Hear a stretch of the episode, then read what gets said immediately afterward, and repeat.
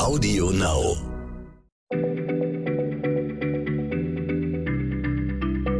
Schneller Schlau, der kurze Wissenspodcast von PM. Herzlich willkommen zu einer neuen Folge. Mein Name ist Martin Scheufens und ich spreche heute mit unserem Biologen Rainer Harf. Und er hat mir eine besonders spannende Frage aus der Biologie geholt, nämlich wie helfen Fliegen, also die Insekten, bei der Mordaufklärung? Ich vermute mal, dass sich bei dieser Antwort zwei Wissenschaften vereinen, also die Biologie und die Kriminalistik. Stimmt das? Ja, hallo Martin. Ähm, da liegst du auf jeden Fall genau richtig. Und ich möchte heute über ein, wie ich finde, super spannendes Forschungsgebiet sprechen. Das Gebiet hat einen ganz tollen Namen, und zwar forensische Entomologie. Zu Deutsch heißt das so viel wie die gerichtsmedizinisch-kriminalistische Insektenkunde. Und worum geht's da? Also ganz grob gesagt, versuchen die Wissenschaftler, die in diesem Forschungsgebiet unterwegs sind, eine Leiche oder zum Beispiel eben ein Mordopfer als vor allem eins zu begreifen, und zwar ein Ökosystem. Und sie versuchen, dieses Ökosystem so genau wie möglich zu verstehen. Das ist aber schon so ein bisschen mobil oder makaber, den Körper eines Verstorbenen als Ökosystem zu begreifen. Ja, klar, äh, das, das klingt total makaber, aber wenn man es jetzt mal ganz nüchtern und vielleicht mit einer biologischen Brille betrachtet, dann ist ein toter Körper eben genau das. Also letztendlich eine Nahrungsquelle für unglaublich viele Tiere, vor allem Insekten. Und die haben sich darauf spezialisiert, Leichen, also ob das jetzt menschliche Leichen oder tierische Kadaver sind, aufzuspüren und zu besiedeln. Und im Laufe der Zeit verändert sich ja so ein toter Körper im Zuge der Verwesung. Und eben je nachdem, wie lange der Körper schon tot ist, Stunden, Tage, Wochen, kommen eben jeweils andere Insekten und andere Tiere zu diesem toten Körper. Und das erlaubt es ähm, eben wenn man die Abfolge der Tiere kennt, das ist eines der Hauptziele der forensischen Entomologie, dann erlaubt das eben zu bestimmen, was für Ermittler total wichtig ist, und zwar den Todeszeitpunkt eines Mordopfers. Und ähm, um die Dynamik dieses Prozesses der Verwesung und der Abfolge der Leichenfresser, sage ich jetzt mal, äh, zu verstehen, gibt es ja in den USA zum Beispiel sogenannte Body Farms. Da lassen Forscher beispielsweise Schweinekadaver verwesen, die kann man mit menschlichen Kadavern vergleichen. Und die können dann so den Verfallsprozess und eben auch die Insektenbesiedlung unter wechselnden Umweltbedingungen genau untersuchen. Und da kommen nun die Fliegen ins Spiel. Kein Wunder, dass die Fliegen so ein negatives Image haben, wenn sie direkt über Leichname herfallen. Wann genau passiert es denn, dass dann Fliegen den Leichnam erobern? Ja, also tatsächlich sind Fliegen oder genauer gesagt Schmeißfliegen, das sind die ersten Insekten, die eine Leiche aufspüren. Und die Fliegen, die Schmeißfliegen, die haben ganz enorm feine Sensoren, die können den leichtesten Hauch von einem Verwesungsgeruch erschnüffeln. Ähm, dieser Verwesungsgeruch, der entsteht schlicht und ergreifend durch bakterielle Zersetzungsprozesse. Und es kommt eben vor, dass schon Minuten nach dem Tod Schmeißfliegen eine Leiche anfliegen und ihre Eier darauf ablegen. Und ähm, dann hauen die Fliegen halt wieder ab. Also die erwachsene Schmeißfliege selbst, die ist an diesem toten Körper eigentlich gar nicht so interessiert. Ach so, ich hätte jetzt ehrlich gedacht, dass die Fliege den Leichnam erobert, um ihn zu fressen. Ja, nee, Martin, also die erwachsenen Fliegen, die ernähren sich von Blütennektar. Die sind also ganz harmlos, aber aus den Fliegeneiern, da schlüpfen Maden und die machen sich eben über den Leichnam her. Und je nachdem, wie warm und feucht es ist, da entwickeln sich die Maden so, dass man hochpräzise anhand einer Made, die man gefunden hat, nachvollziehen kann, wie alt ist die Made, also wann ist sie sozusagen geschlüpft. Und es gibt ja nicht nur eine Art von Schmeißfliegen, sondern verschiedene. Und jede dieser Spezies entwickelt sich eben anders und lässt spezifische Rückschlüsse zu. Also nur mal so ein Beispiel, was ich mal rausgesucht hatte.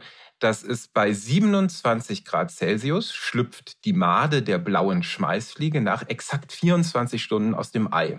Das ist immer so. Und einen Tag später ist die Made bereits 6 Millimeter lang. Nach zwei Tagen genau 13 Millimeter.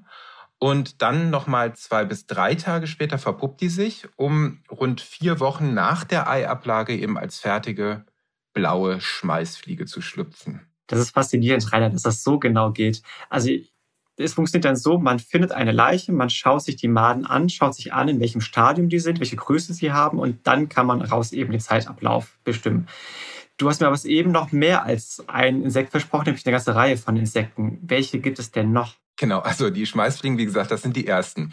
Und kurz darauf kommen andere Fliegen, das sind Stubenfliegen und Fleischfliegen, schöner Name.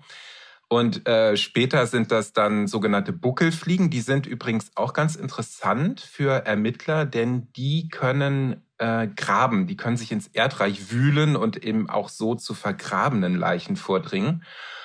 Naja, und wenn dann der Fäulnisprozess weitergeht, dann kommen irgendwann Käsefliegen und dann kommen Käfer, also Aaskäfer und Mistkäfer. Und nach ein paar Wochen, wenn so ein toter Körper irgendwo liegt und in vielleicht der Sonne oder Wärme eingetrocknet ist, dann kommen Speckkäfer, die können eben auch mit quasi ledriger Haut noch was anfangen. Und zu einem Ökosystem gehören natürlich auch Räuber, Raubtiere und so eben auch auf einer Leiche, denn auf all diese Insekten, von denen ich jetzt gerade eben gesprochen habe, da haben es Raubinsekten abgesehen. Das sind zum Beispiel Kurzflügelkäfer, die kommen dann an, die werden so einige Millimeter groß oder manchmal auch Ameisen. Und die Kurzflügelkäfer, die machen zum Beispiel Jagd auf die Maden.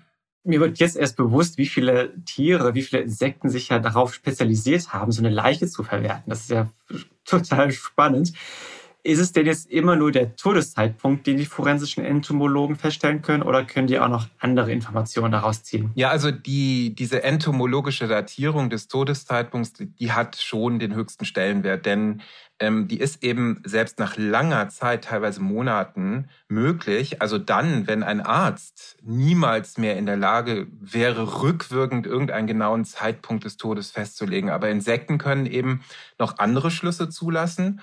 Ähm, ja, da komme ich nochmal zu den Fliegen zurück, denn die Maden, die geben im Zweifel auch Aufschluss darüber, ob ein Mordopfer vom Tatort verschleppt wurde. Also ähm, und zwar deshalb, weil zum Beispiel jetzt eine bestimmte Fliegenart eben nicht überall lebt. Also würde, würde zum Beispiel ein forensischer Entomologe ähm, Maden von einer Stubenfliege auf einer Leiche im Wald finden, dann wird der erstmal stutzig werden, denn Stubenfliegen haben so in einem Wald erstmal nichts zu suchen. Die schwirren eigentlich eher in Gebäuden oder in der Nähe umher. Und da könnte man dann sagen, okay, die Leiche ist wahrscheinlich verschleppt worden.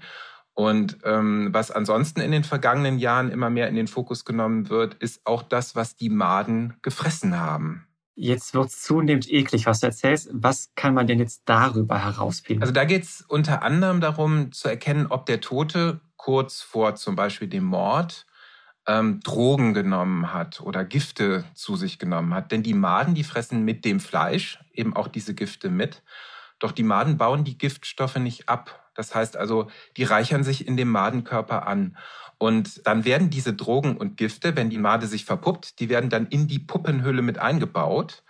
Und die Puppenhüllen kann man zum Teil viele, viele Monate noch nach dem Tod des Mordopfers finden, zum leere Puppenhüllen. Die Insekten sind dann auch schon längst geschlüpft, aber diese leeren Puppenhüllen und die kann man analysieren chemisch und kann dann im Zweifel in diesen leeren Puppenhüllen noch Giftstoffe nachweisen. Naja, und ähm, ansonsten äh, ist es auch ganz interessant, wenn nie eine Leiche gefunden wird, können selbst da Insekten zum Teil weiterhelfen. Also nur mal als Beispiel, finden Ermittler an einem Ort, was weiß ich, in einem verdächtigen Haus, in irgendeinem Raum, Maden, können sie im Zweifel aus dem Verdauungstrakt der Tiere noch DNA des Toten isolieren und den zweifelsfrei anhand des Erbguts identifizieren. Und damit ist zumindest klar, der Verschollene hat sich in diesem Haus, in diesem Raum befunden und zu dem Zeitpunkt war er bereits tot. Es ist echt Wahnsinn, was Kriminologen alles herausfinden können. Das ist ja noch besser als im Fernsehen. Vielen Dank, Rainer, für diesen Exkurs in die kriminalistische Insektenkunde. Und ich, liebe ZuhörerInnen, ich muss mein negatives Bild von Fliegen doch ein bisschen ändern, denn wenn sie sogar zur Aufklärung von Morden beitragen können, dann haben sie tatsächlich auch ihr Gutes. Und damit sage ich Tschüss und bis zum nächsten Mal bei Schneller Schlau. Tschüss. Schneller Schlau, der kurze Wissenspodcast von PM.